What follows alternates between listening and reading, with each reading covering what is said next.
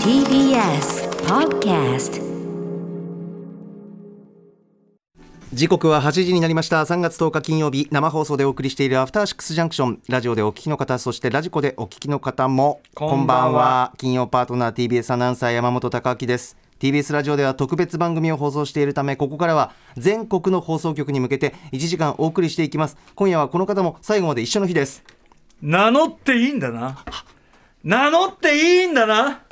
やあやあやあパーソナリティのライムスター歌丸だお供しますねやりたい放題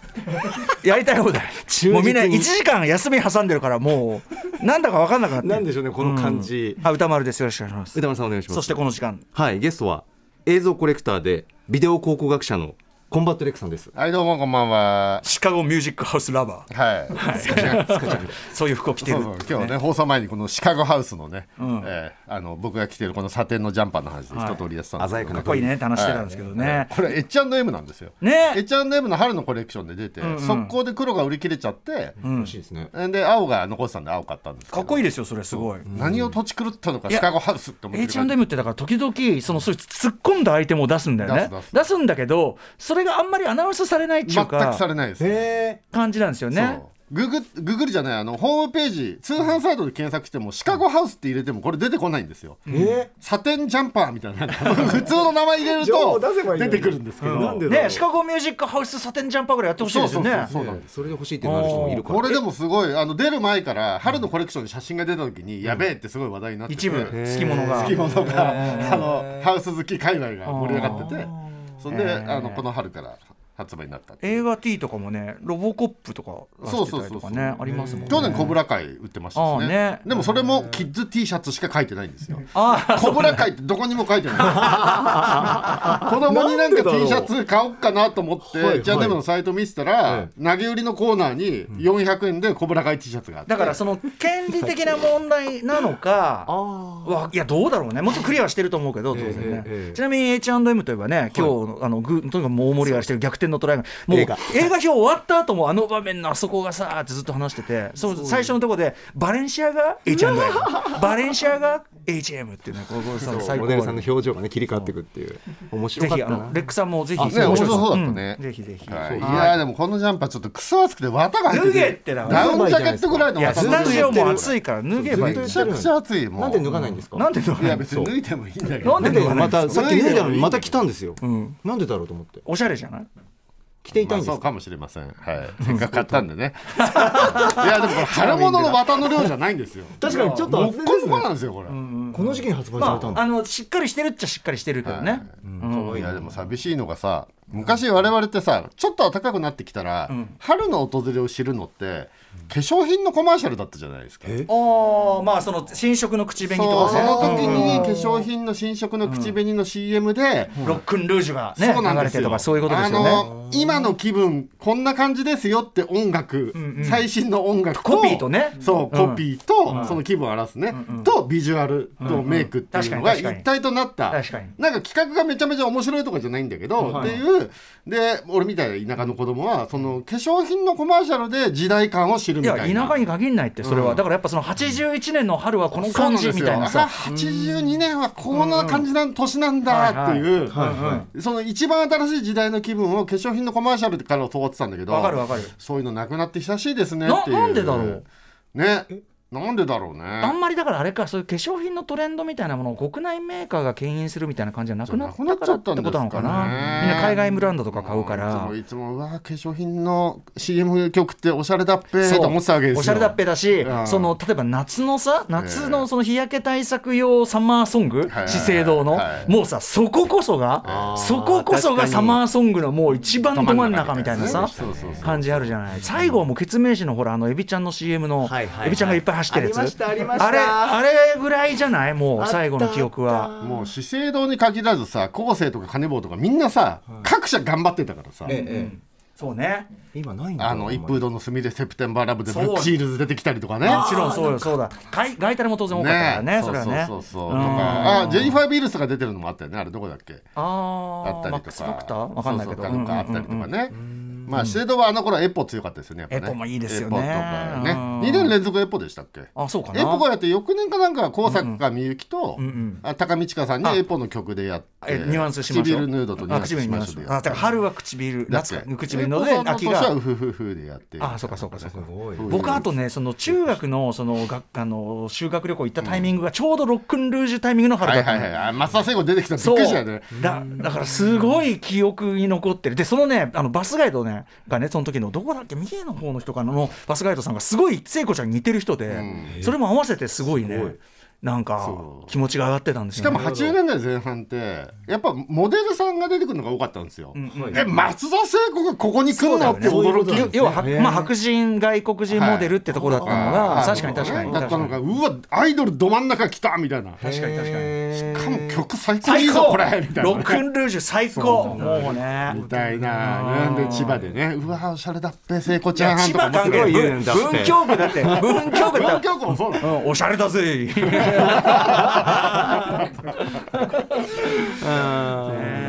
そんな感じああれとかがあ久々来たなと思ったのはあれ資生堂で10年近く前あの時さんのね時朝子さんのなんだっけシュペリエルナってやつあーシュペリエルナあれあはれいはいあったあったあれは結構あ往年の資生堂感あるぞこれと思った確かにねねうんあの曲はすっごい良かったけどあとまあそのあのそ今言ってるような話の流れじゃないけどさ「ディアウーマンとかさあースマあートなーあんれかねうんあやのっぱりシャンプーでねやっぱそのそうそうそうやっぱそのなんかそのす歌とセットでさそうそうそうそなんかうこう時代の最先端はやっぱ化粧品が出してほしいっていう気持ちが確か俺にみたいなおっさんはあるんだけどねでも今本当にそういう感じないね近くにでよしでも CM やってるもんななんか世の中の後を追う形とかになってたりとかあと説明がすごく増えたのかもしれないですねイメージよりも説明で売るみたいになそってきてれるかもはしれなさいね、飲料水のコマーシャルが特にやっぱそうじゃない、やっぱり我々ねいいろいろこうイメージドラマとかさ、そういうの展開するのがいいけどやっぱ割とてらいなく美味しいっていうようになったのよ飲んでうまいかなんか言ってて、だからちょっとねそういうそれは当たり前だろそうそうまだまずいものかもしれいなやいてらいなく言うようになっちゃったんだよなあーそこはな、まあありますイメージだよ新しいイメージが見たいわけこっちは、ねはいはいはいあのあありえない要するに天国があるならここかってそいううでねすよだからは早見優がプールサイドでオリベッティのタイプライター打ってるみたいなどういうシチュエーションなんだよってプールサイドがプールサイドの飛び込み台のところにまたがってオリベッティのタイプ台なんだよそうそうそうどういうシチュエーションだうよわやっぱやっぱハワイの子はおしゃれだっぺーと思うわけそれみたいな思っちゃうよねあほんなもんねーそういうのもらいたいハワの子はここでタイプライター打つんだでもだし後年のアイフィールコークキャンペーンはさもっと市政のすぐ千葉のねそうねダッペーって言ってるところの後ろに言ってるとこ真っ赤なコーラコカ・コーラの自販機しかねえ世界、うんそこであのあの県とかと全く同じような感じで市政の千葉の人々もにっこり笑ってコカ・コーラなんですよみんなハイスピード撮影でねそうそうそうそうよかったよねあとね京都のすごくあの、古い町並み街並みの中ねにコカコカ・コーラの自販機でも景観台無しみたいな大丈夫そこで舞舞妓さんとかがコーラ飲んでみたいないやでもね我あ々れも京都置けないと思うよ多分条例とかでもーあれじゃん色ぶっ味とちかゃありけますよね我々その死んでどこぞに行く場所があるならば天国という場所があるならばああるるならばならばあの中あに入のりた頃いの CM の世界あだねね80年70年代後半から80年代のコーラの CM の中に入りたいじ入ゃりたんいしまああとはもしくはあそこですねあの一色さえのポカリセットの世界にだ入っりたてい意識材のポカリスエットの中にあなた居場所ないよあ青い服着てるからってポカリスエット 青い服着てるからってポカリスエットって甘いよそれは考えがいやいや野球部に、野球部に入れば野球部に入れば何とかだなるってあれ当初ヨッピーだからあれ ねヨッピーさんがあのねスケーターのヨッピーさんはいいとこにいるけど俺たちあれですよあのトンボかけてますよあーいやあれはすごかったな、まあ確かになうん少年サンデーの漫画でやってたのを実写にするとこうなんのかとそ思ったもんれな意識さえさんのポカリセットねそれは、うんザードの揺れる思いがこまそんで揺れる思いだもんねすごいよいやもうあれはぜひそのね破壊力半端ないですよなんかの形見てくださいよこうやってねこうまあ輝いてますよそうねだからなんだろうやっぱりね季節感とかは CM で知りたいなとあとさあのブルーハーツでさこうあのあれ追っかけるやつリエちゃんかなあのポカリセットずっと追っかけるやあつあれポカリだよねポカリかなポカリだよねうんリエちゃんのあの最初のやつねそうそうそうとかさね CM の話になっちゃってますけどなってますけどね、うんまあ CM で季節感を知りたいんで、えーぜひ皆さんね化粧品メーカーの皆さんそういうのそうなんだもよそういうのも作ってほしいノーナ・リーブスの透明ガール出た時にこれを資生堂の夏のキャンペそーンうなんにだソよングにしないでどうすんだよ音って楽自体は、うん昔の往年のみたいなのだって思う音楽たまにあるじゃないっていうか今ブームじゃんそれそむうしそろうさ全然あるんだけどね、なぜかそういうのでパンってイメージ出してくんないからさ、ねねえ敬遠してほしいですよね確かに確かになんか YouTube の後追いとかじゃなくてねお聞きの広告代理店の皆さんいかがでしょうかねねここ大体の腕の見せ所といったところじゃないでしょうか。ねそうはいですね。まあできればねそれ出したらあの店頭で配る7インチああへえ7インチシングル。昔あの出ると例えば竹内まりさんの「不思議なピーチパイ」の時とか、うんうんはいまあいろいろ毎年、んあの反則用の反則用の7インチがあるんですよ。マジでそのシートじゃなくてうん、そうちちゃんとしたやつそうへそうそうそうーであのショップに置くその指定のショップに置く反則用の7インチはモデルさんなんですよ、うんはい。ジャケットが、ええで店頭で売るのは竹内まりやさんの方なんですよそうそうへえ。そうそう両方あるんですよああそうなんだそっちはコレクターズあアれイテムもね復。活させてほしいよねいやでもねすっごい枚数出てるから、うんうんそんなに値段ついてあなそいうまあ今はもしかしたらついてるかもしうれない、ん。そでもん今なに上がなってるね7インチブームですからねそ7イうンでチすシングねルブーム。昔はそれ別に全然普通に4500円で買えたんですけどね中古レコードでもねそうとかも復活させてほしいもんですなっていう、まあね確かに確かかに。2023のこの春はね二度と来ないわけですから。はい、確かに2023の春ってどういうイメージなんだろうが残んないんだよやってくんないとね、確かにうんね。自分じゃ作れないからさあ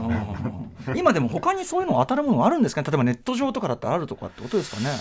いやーでもネットってそういうのじゃそうないいうでことすじかゃないらもんねねそうだよね一斉に何かが同じみんなが同じ方を見るってもんじゃないからね確かになバズるとかあったとしてもそれは局所だ的なことだもんあねのそのボカロ P が作った曲とかにアニメーターの方がつけるアニメとかに時代感感じるやつは結構ありますけどね、うんうんああ今こういう色味確かに気分かもっていうのを上手にそのデザインできるアニメーターの方とかが作ったやつとかたまになんか感じるやつありますけどね時代感みたいな、まあそのアニメのオープニングエンディングとかはまさにとかもそうだけですどね、ううんうんうんんそうそうそうそうそうまあねぜひそういう時代が来てほしいもんですなというね、でも一番季節感ないのはその今暑いのにそのジャンパーを着込んでるあそなたうでますからたまた着てるから。脱げばいいじゃねえかっなてんで着るんですかそこが一番脱ぎゃいいんだよ 脱ぎゃいやせっかく買ったからさでもしたいんだよ 脱ぎますよ多分インスタのお写真を撮らせていただいたすごいでもかわすご撮らせていい可愛いただいてますもん。はい、可愛い。あポカリセットブルーですよ本当にうん本当せにっかく買った意から識意識さえブルー着ですたよいじゃんああこれ見てりえちゃんこれもう最あ、こ高れだな今パソコンで流流ししててくくれれててるる。うんすみません勝手に CM 見になったんじゃんうわバンダナもバンダナというか。かわいいびっくりしたね、はいヘアバンドもてかさねこういうこと勝手にやっていい時間じゃないぜねないぜ。 あのあのい一応あれぜフューチャーパスとねかぜあこの子見たことあるみたいな感じだったね当当時時ねあのリハウス以降のねそうそうそう、んあれこの子レイちゃんねこの子北大路欣也の娘じゃないみたいなえ、そうなんですケンタッキーフライドチキンかなんかの CM で北大路欣也の娘役だったんですよであ、そうなんですね。 DNA 的なつながりを全く感じられない親子だなって思った記憶があるんですあよとあのえ図書館あのさコカ・コーラの図書館のあそうそうそうあのコカ・コ子じゃーないラの図書館にもいたし、んあとキットカットも出てたんじゃないですあか、えー、ーボールセットの缶を追いかけて宮る沢ね。やっぱりえーコマーシャルではね、あのブレイク前から結構美少女出たぞっていうので人気でしたからねポカリセットそうですよねっ。ていうのを宮台レイちゃんの動画を見ながら喋っています今ああ、青空のもとね。はいえーはいやれってはい。ということで、この後1週間のアトロッ ク、プレイバックしまブレす。ッドトレインってこういう場面あったよね After Six Junction. 1週間でお送りしてきた情報や聞きどころをまとめて紹介するアトロックフューチャーパストです。本日のお相手、映像コレクター、ビデオ考古学者、コンバットレックさんです。お願いします。はいよろしくお願いしますさらに今夜は歌丸さんも最後までいます。縁ができたな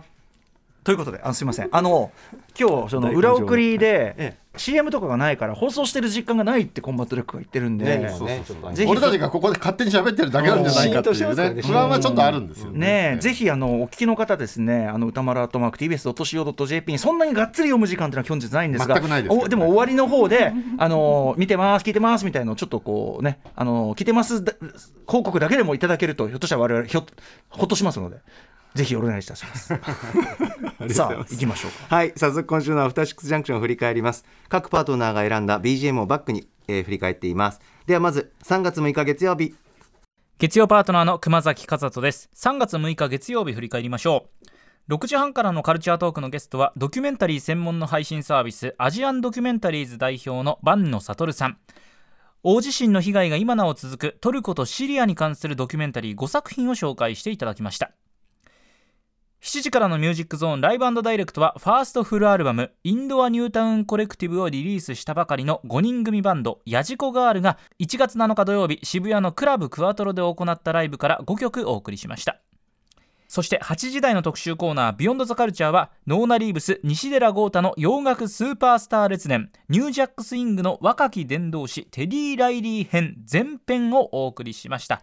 80年代の終わりから90年代初頭にかけて世界中で大ヒットしブルーノ・マーズが取り入れるなど今もなお影響を与え続けている音楽ジャンルそれがニュージャック・スイングその生みの親でもありますプロデューサーテリー・ライリーの功績を解説していただきました次回は後編です今週おすすめのグラビアは HKT48 田中美久さんです48グループで一番活発にグラビア展開をされている方かもしれません実は3月4日第9回カバーガール大賞というのが発表されましてここの大賞がえなこさんだったんですがそれに続いたのがこの田中さんということでまさに大注目カバーガールたくさんの雑誌の表紙になっている方です今週おすすめは田中美久さん HKT48 の方でしたはい、レックさんいかがでしたかはい、えーまあ、最初に言っときますけど、今週はちょっと木曜長めに振り返ろうかなと思っているどのんで、ぶらはいえーちょっと他の曜日はちょっと短めになるかなという感じでございますが、でも月曜はちょっと長くなっちゃうかな。えっ、と、まず、ひらがなみ、ね、やってますけれど新コーナも、ね、桜だもん、今週は桜だもんの、門の可桜愛だもんさ。 可愛さみたいなひらがなにすると門の可愛さがすごい際立ってくる大門とかね話がありましたけど、ちょっとでもこの赤ね門、ひらがなにすることによって柔らかくなったり、可愛くなったりっていうのは、ええまあ、ある中でも、まあ、門は結構最強のええうちの一つだと思うんですけど、僕気になるのは、まあ、この先ね、このひらがなみではこの話題にもなるかもしれないんですけど、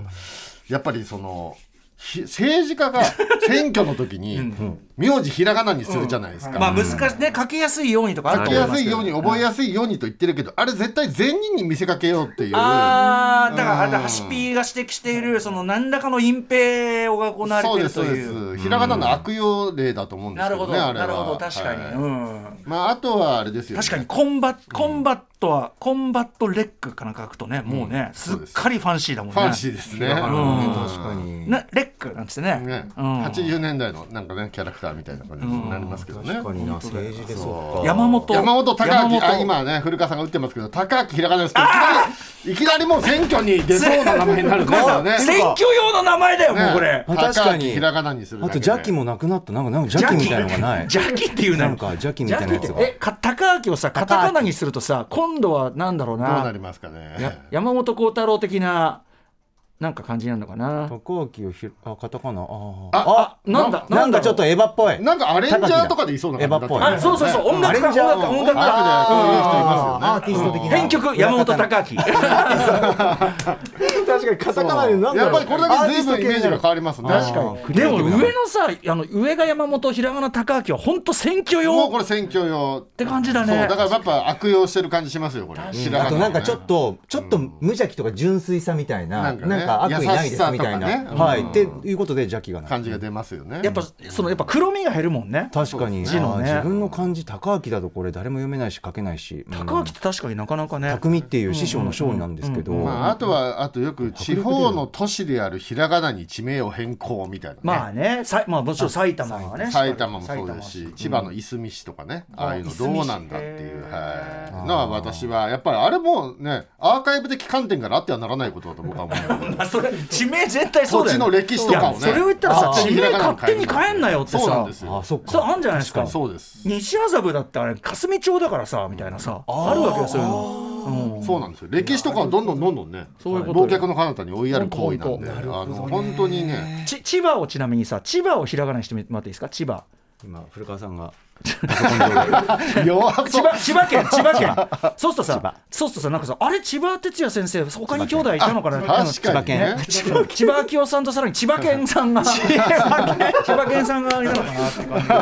じがするよねなんでしょうねこの面ちょっ白とい人なのあだ名みたいになったりとかでもちょっと親しみやすいよねね、まあなりますよね、まあだからやっちゃうんでしょうけどね、でも地名はやっちゃダメだと僕あはの思いますよさじゃあさ「く」だけ「く」だけか漢字の文京区をお願いしてください私の文京区私のじゃあ文京古川さんが打って区るこれすごいね隠蔽感出ると思うんだほらほら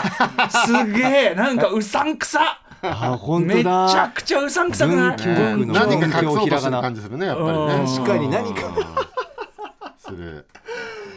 そうなんですよ、ね、いやでもなんなんか敗訴感とか勉強できそうな感じがゼロになりますねこうなるとね文京区あもひらねがなにすると、豊島区はさ豊島園があるか豊らそう豊か島園は慣れてん豊島園の慣れてんだひひららがながなみはさなるほど 新宿なんか一番隠蔽あんじゃないやっぱ新宿区新宿歌舞伎歌舞伎町僕あのさキーボードで字打って笑ってるだけなのよ全然リスナーに伝わらない見えてないですから ね、はい、み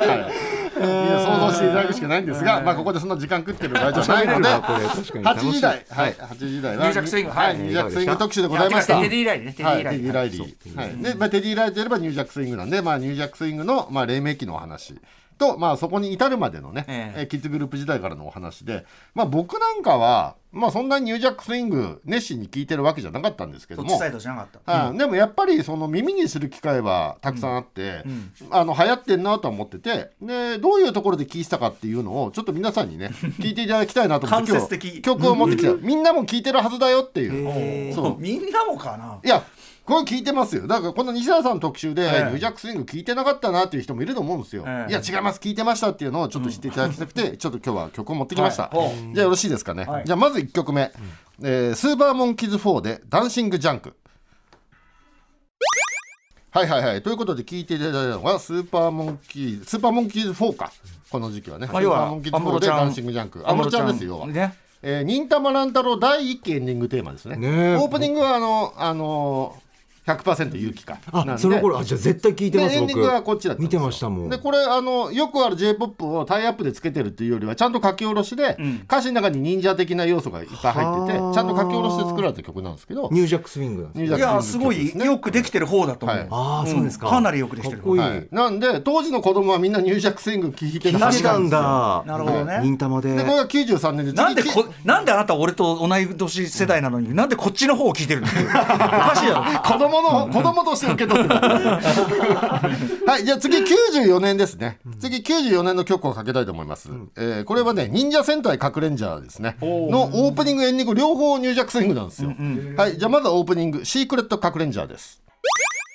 はい、えーこれはね歌丸さんの方からこれは違うんじゃないかっていうニュージャック警察ろかあらのまあいやツッコもミちがろん入ク以降の、はいそのなんていう音ではあるのが雰囲気の厳密何に言うかとこれは違うぞと厳密にこれ入クスイングかっていうとちょっとあれだけじゃあどまあじゃあ次影響は受けてると思う次じゃあエンディングも判定してくださいよ、はいはい次、えーエンディング「かくれんじゃ」エンディングテーマ「忍者摩天楼キッズ」です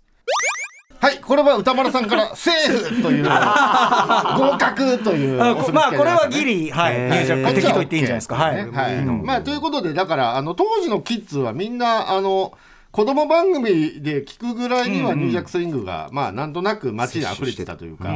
大体、子供番組って流行から23年遅れでん採用されるみたいな、ええええもうだからダンスブームは来てるでしょだってそうそうそうそうそうんじゃあねだからカクレンジャーが94ですがさっきの安室ちゃんが93でカクレンジャーが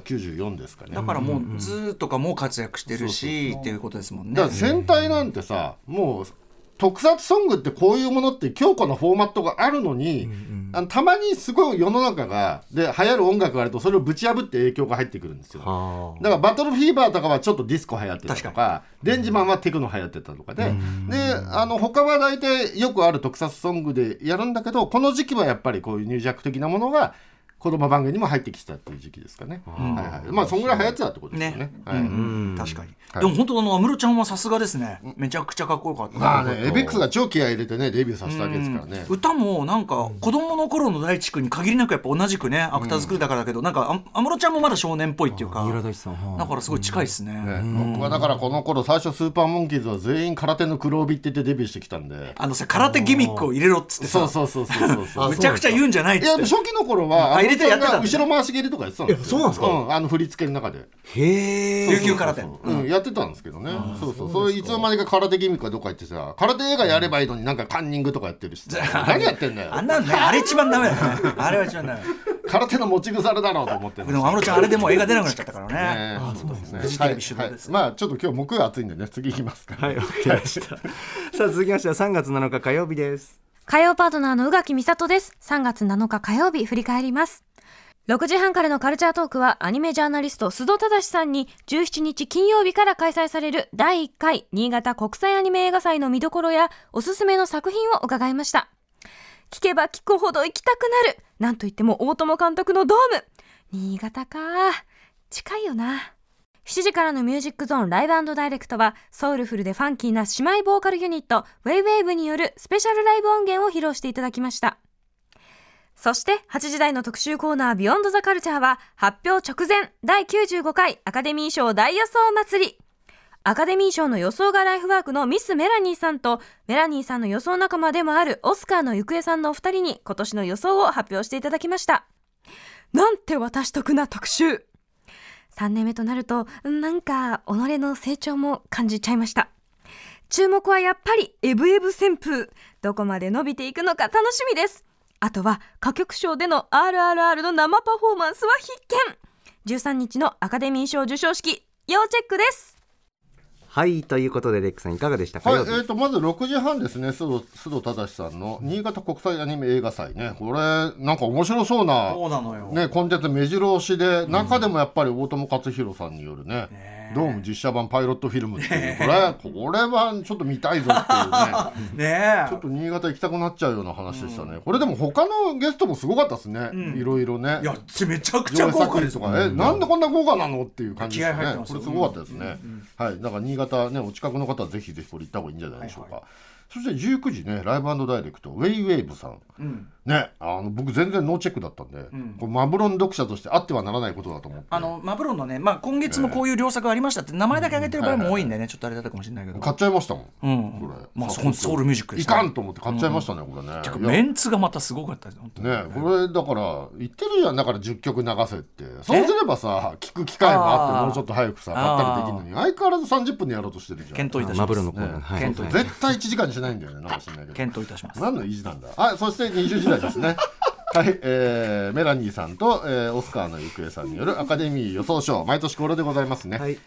えーメールいただいてますラジオネームキラキラ星さんです、えー今週印象に残ったのは火曜日の特集コーナーアカデミー予想賞です、えーまずは1989年から予想を続けているお二人メラニーさんとオスカーの行方さんのそれぞれの予想の違いも楽しみ、えー楽しくて面白かったです、えーそしてハクビはメラニーさんの予想作品賞はどの作品でしょうかという問いに対して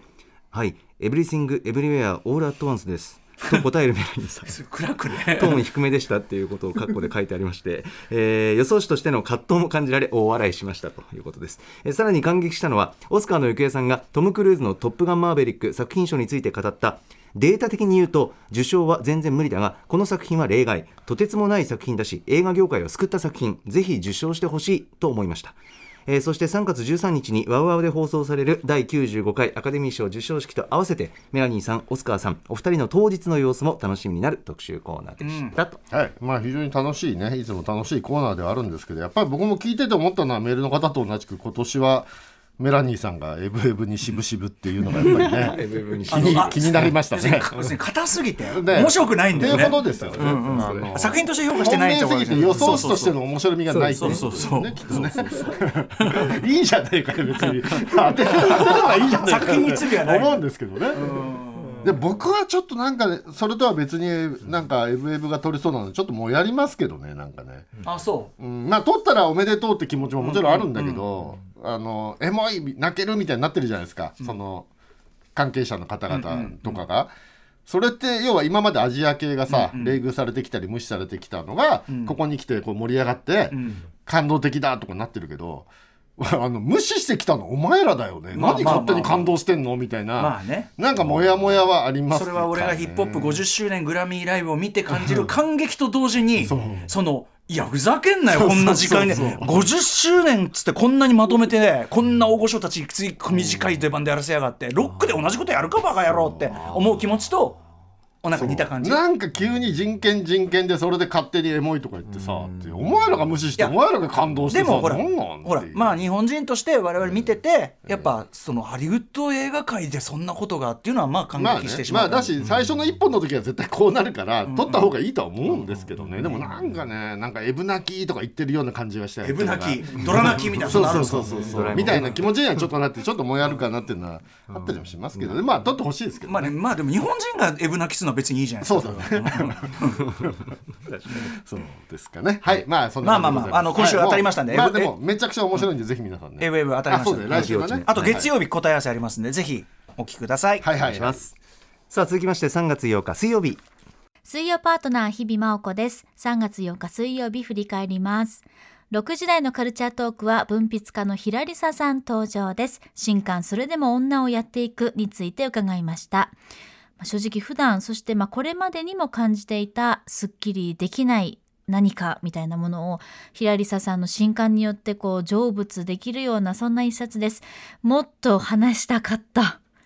そして7時からのミュージックゾーンライブダイレクトは2月22日にデジタルシングルオアオエフィーチャリング太郎阿部をリリースしたエレクトロユニット AT キッズが登場。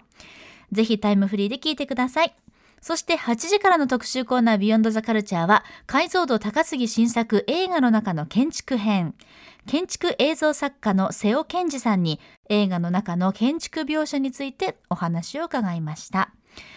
例えば段差があるところに演出がありないはずの柱があるところにストーリーがあると、まあ、映画だからできる図面にできない建築があるのにも監督や美術監督のポリシーがあるというのは、まあ、非常に高すぎだからこそ見える見方解釈の仕方なんだなと思いました以上水曜日でしたレクさんいかがでしたかはい、えーこの日はね、私、18時半、えーひらりささんのそれでも女をやっていくというね、はいえー本が出ましたということで来ていただいて、このお話が非常に印象に残りました。はい、はいメールいただいてます。こはい、あれりがとうございます。ラジオネームふんどしゆで太郎さんです。えー今週水曜のカルチャートークでのひらりささんの著書、えーそれでも女をやっていくについての話、とても印象に残っています。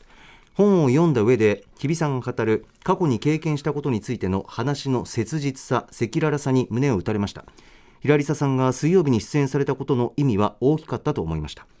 それでも女をやっていく購入し読み進めていますが正しさについての本ではなく正しさとされていることに向き合いながら傷だらけになってきたドキュメントのようで読みながら自分の忘れていたけれどまだある傷跡が痛み出したりしつつそのあまりに誠実なむき出しの言葉に救われる心地がしますとはい、僕もね、これなんか一言で言えないんだけど、日比さんがあのおっしゃっていた、あの決して誰かを攻撃しようと思って今言ってるんじゃないんだって言葉がすごく印象に残って、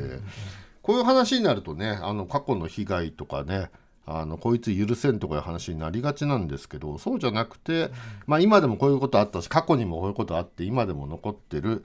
ていうのと向き合っていくっていうねお話ですよね。まあ、それであの変えられるとこは自分も変えるし、まあ、相手にもそれを求めていく社会にも求めていくようでありたいっていうだけで決して喧嘩をしようとか攻撃しようとかそういう意図じゃないっていうのがねなんかすごくいいなと思って聞いてましたね。ひらりささんも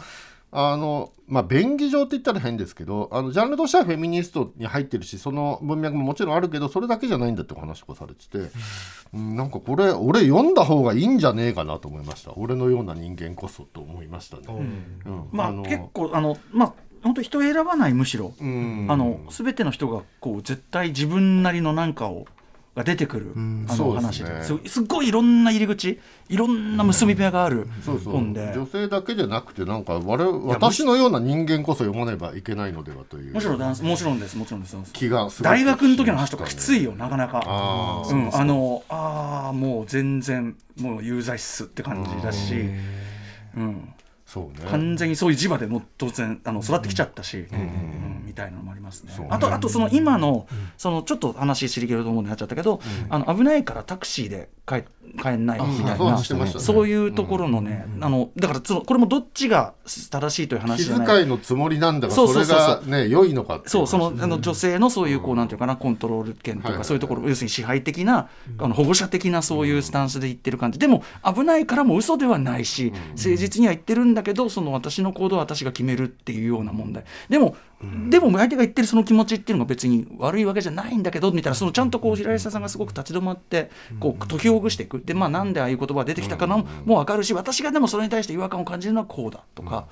なんかすごくあの決めが細かいんですよね思考のそれがすごくあの素晴らしい本でだからこそいろんな人がいろんな入り口からいろんな結び目からあの自分をこうつないでいけるっていうか本なんでめちゃくちゃおすすめです本当に。はいいや本当に私のようにねなんかマシな人間になりたいとは思っているがどう考えても歌丸さんとかに比べるといやいや周回遅れみたいない人や何をお間はっしゃ読んだ方がいいのか何をおっしゃる嘘は私だって同じことですそんなの全い然たしますねというはい感じでございましたはい、はい平井さんの著書「それでも女をやっていく」でしたさあ続きましては3月9日木曜日です木曜パートナーうないりさです3月9日木曜日振り返りますドンブラザーズ大感謝デーということで6時台8時台いろいろな方々が登場しそれぞれドンブラザーズへの愛を語り明かしておりましたまず6時台カルチャートークは歌丸さんの縁でドンブラザーズを見ることとなった特撮素人の番組スタッフ火曜ディレクターの森保さんと水曜ディレクターの長谷川さんが登場お二人とも登場した際はですね声が小さめだったんですがドンブラザーズの音楽が流れた途端急に椅子から立ち上がって踊り出してそこからね語り出すと本当に声も大きくなって早口になってお二人の愛がとにかく伝わってきましたそして8時からの特集コーナー「ビヨンドザカルチャーはアトロク特撮部とドロッセルマイヤーズがスーパー合体ドンブラザーズを語り尽くそう特集ということで暴力系エンタメ専門ライターガイガン山崎さんとロックバンド終わりからと科学特捜隊のボーカル高橋ひょうりさんによるアトロク特撮部とドロッセルマイヤーズ代表合体変形玩具を愛する男渡辺則明さん3人が揃いドンブラザーズへの思いを語るということでもういいでしょうもうこの3人が揃ったらとにかくすごい回になることは皆さんもお分かりでしょうただですねかなり最終回の展開にも触れておりますネタバレ全開でございますこれからドンブラザーズを見るという方はまだこの特集は取っといた方がいいかなただですねドンブラザーズを見たという方はもううなずきながら共感しながら聞くこと間違いないと思いますのでぜひぜひこの特集ドンブラ好き絶対に聞いていただきたいなと思いましたさらに7時からのミュージックゾーンライブダイレクトはポストトリップホップバンドタミオによるスペシャルライブ音源をお聴きいただきましたこのライブとにかく聞いてほしい聞いてない方は聞いてほしいもうめちゃくちゃかっこいいです以上木曜日でしたはい、すいません、関係なかった。はい、もうこの日はね、はいえーアバタロー戦隊ドンブラザーズでね、ぶち抜きでございました。これメール来てますかえーメール来てます、はいえーラジオネーム電線マンさんですえードンブラザーズの放送最高でした最高すぎてすいません気持ちが溢れてしまい、えーおよそ10年ぶりにメールさせていただきます私は子供時代にジェットマンに夢中になって以来、特に戦隊ものに興味がない男でしたが4歳になる子供の影響でドンブラザーズに、えー今年激ハマりしまししたくもだね、これは、すごいね。えーまた歌丸さんのラジオは大学時代からタマフルファン、えーというかもともとライムスターのファンでしたので、今回の放送は大好きなもの山盛りの回で失神しそうになりながら聞いておりましたと、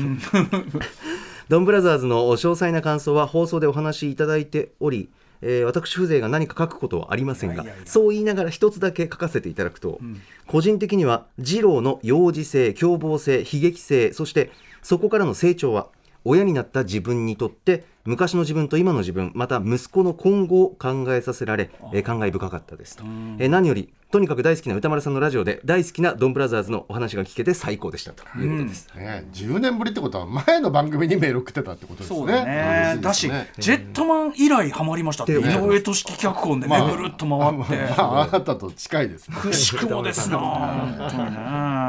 いやーまあでもこれ8時台のお三方はもうさすがという感じで、まあ、僕なんかはだから森保長谷川側に近いかもしれあない全然もうね、さっきでのもね、あれも良かったですよ。いやいやいやいや、もう本当にね、8時台はすごかったですね。まず渡辺さんの食べ物がメタファーだなんて、俺見てて全然考えないでしおでんね、感心しちゃったね。ね本当おでんねとケーキの話ありましたけどあとおにぎりねおにぎりとうか、ね。ん泣きそうになっちゃったなうん聞いててこれはさすがでございます。細かいとでころ高橋織さんのねこれバンドなんじゃないかバンってド、話も面白かったですねバンドマンの距離感。えうんえそして僕はやっぱね面白かったのはガイガンさんのね犬塚園にに振られる話っていう絶対愛想つかされるぞこいつって いうあの若干ね言い回しにあの偏見がねまみれているのがちょっと気になるところもありましたこれはが爆笑しました劇団員だからだよいやいやでも確かにですよこれ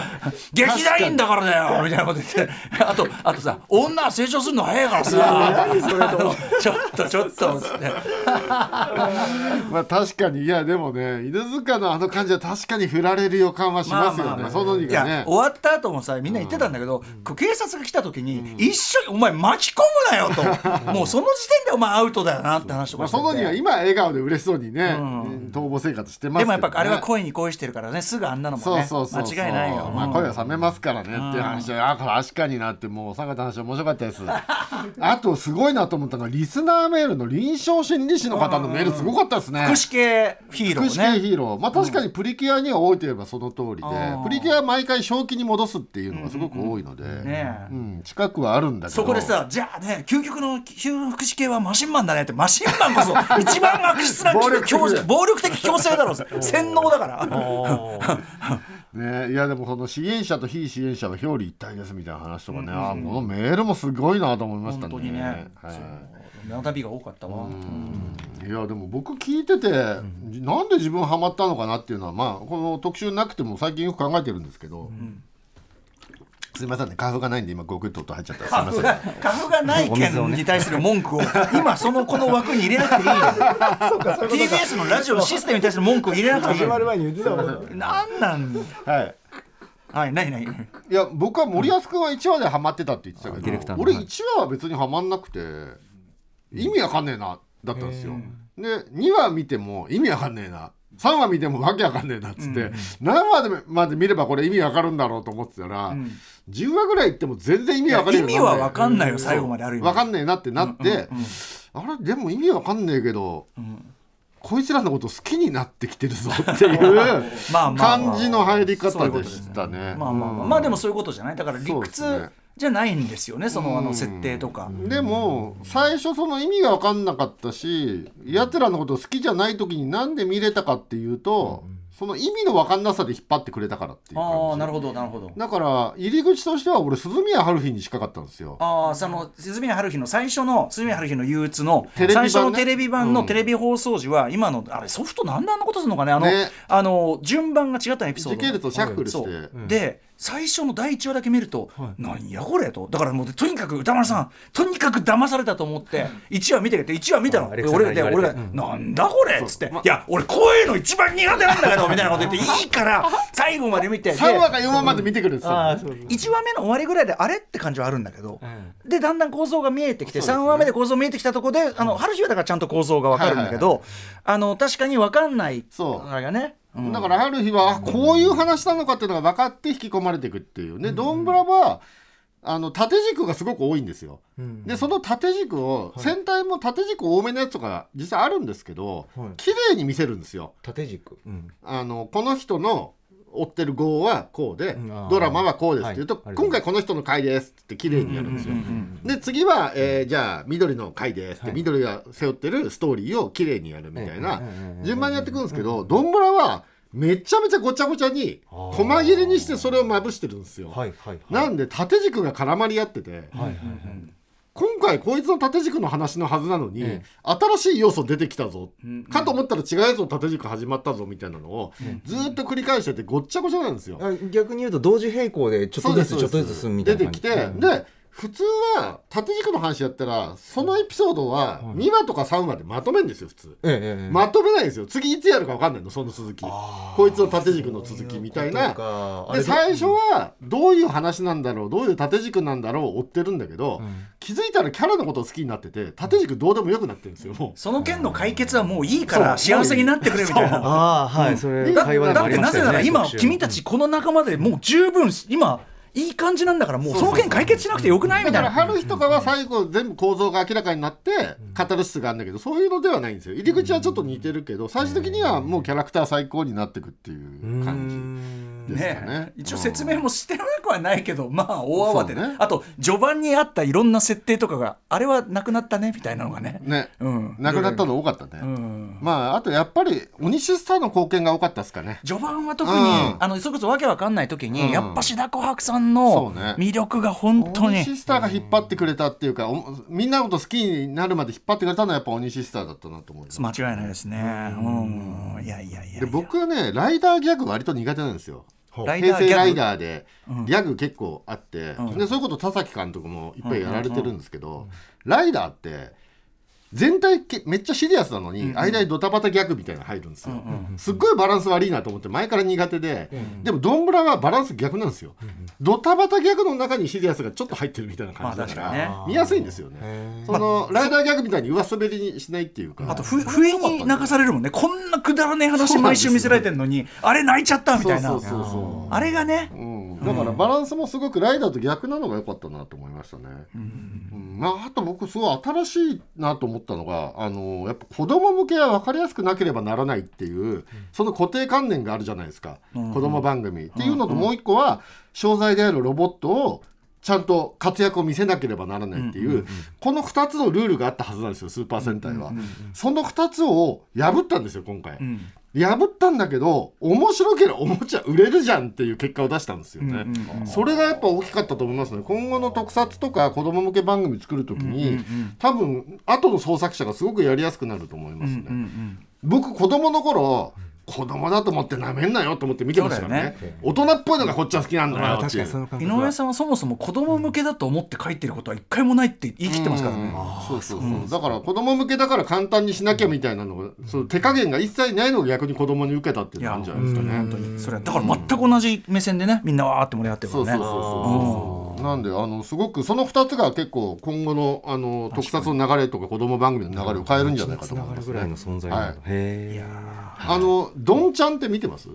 どんちゃん YouTube, で YouTube のね YouTube のはいはいあはいれうちの子がどんぶらロースとか言ってどんちゃんばっかり最近見ててへーやっぱりそこのどんちゃんの中で青青が青の役者の別府さんはがい縦軸縦軸とかずっと言って自猿分だけ縦軸猿が縦軸ない。そうそう 確そうかに。で縦もさ軸って言葉にすごい敏感でだもったんさだよそれそれすごいさ猿そのままだよねキャラクターであ私だけ私だけ縦軸はないのだがみたいなさ言いそうだもんねあれねメンバーめっちゃ仲良くて。やっぱりそうなんだであのソノイの役者さんとか結構ベテランだから、あの人が「いや僕いろんなドラマとかやってきましたけどキャスト同士こんな仲良くなったの初めてです」って言っててねみんな仲すっごいいいんですよ、あれ見てるだけで幸せになりますよなるほどめちゃめちゃ仲いいです本当にファミリーになっそてるのなね東映チャンネル入ってやっぱあとはあれだな全話オーディオコメンタリーで見てで最終話のディレクターズカットを見てみたいなことなのかなですよねいやいやいやもう本当にまだまだ楽しめるんであ時間ですございますはいざいますもう面白いんで、ね、今からでもぜひ皆さん、ねはい見てくださいという感じでございます、以上ここまで今週1週間のアトロクでしたこの後は来週1週間のアトロクの予定まとめてお知らせしますでは来週1週間のアフターシックスジャンクションの予定を一気にお知らせしますまず13日月曜日6時半からのゲストプロ書評家プロインタビュアーの吉田剛さん7時は京都発のスリーピースバンド白尾初登場8時はアカデミー賞予想がライフワークのお二人ミス・メラニーさんとオスカーの行方さんによる第95回アカデミー賞発表当日大総括スペシャル14日火曜日6時台、8時台にはコラムニスト、小説家、演出家、ラッパーの伊藤聖光さん登場。6時半は最新著書、今すぐ知りたい日本の電力、明日はこっちだと、我らの牧野富太郎についてお話を伺います。8時からは読書遍歴やこだわりについて語らうブックライフトークにお付き合いいただきますで7時はノットウォンクのおー加藤周平さんのソロプロジェクトサッドフランクが初登場です15日水曜日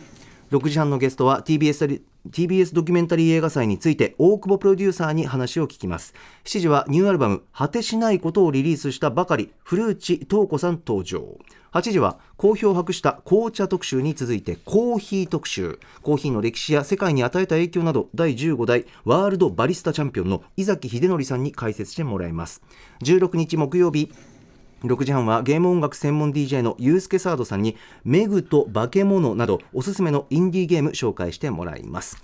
7時はアトロクのクイザーあザンパラダイスクイザーザンパラダイスクイザーザンパラダイスあいいよそんな言葉はないんだよはい月1レギュラーの豆腐ビーツさん登場8時は熱い戦いが繰り広げられている競技タイピングの世界について全日本タイピスト連合の住野さんタイピング日本一3連覇のミリさんとタイピング練習ツールを提供している e タイピング社長の島貫実さんにお話を伺います17日金曜日です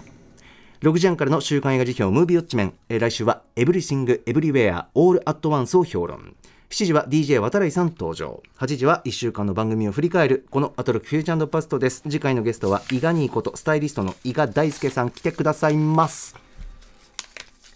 はいさあということでこれ天候は先にあであのね、読んではい、あのね、メールたくさんいただきました。聞いてますという、ちょっと名前だけ読み上げます。はいえー鈴野音さん、そして喜八郎さん、かっぽれおじさん、えー谷ベータさん、チャタンの奥ちゃんさん、犬ドックさん、えー他にもね、皆さん聞いてらっしゃると思いますが、メールいただきました。りがとうございますのオープニングの CM 話が面白かったので、タマフルウィークエンドシャッフル時代のように、また CM 特集やってくださいという声が非常に多い。聞きたあーそうですか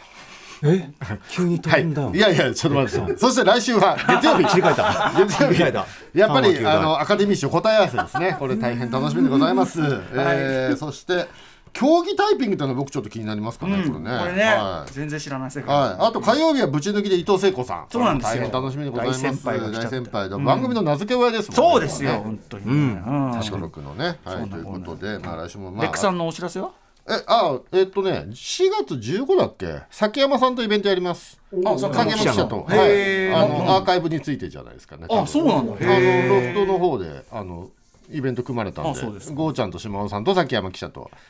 はいあのイベンさトを C- CM ソングあそのだから化粧品 CM ソングの季節ごとのはい曲かけてっていうぐらいでいいんじゃない、なるほどねそれならどうよななんでそれ固くななんの After Six Junction.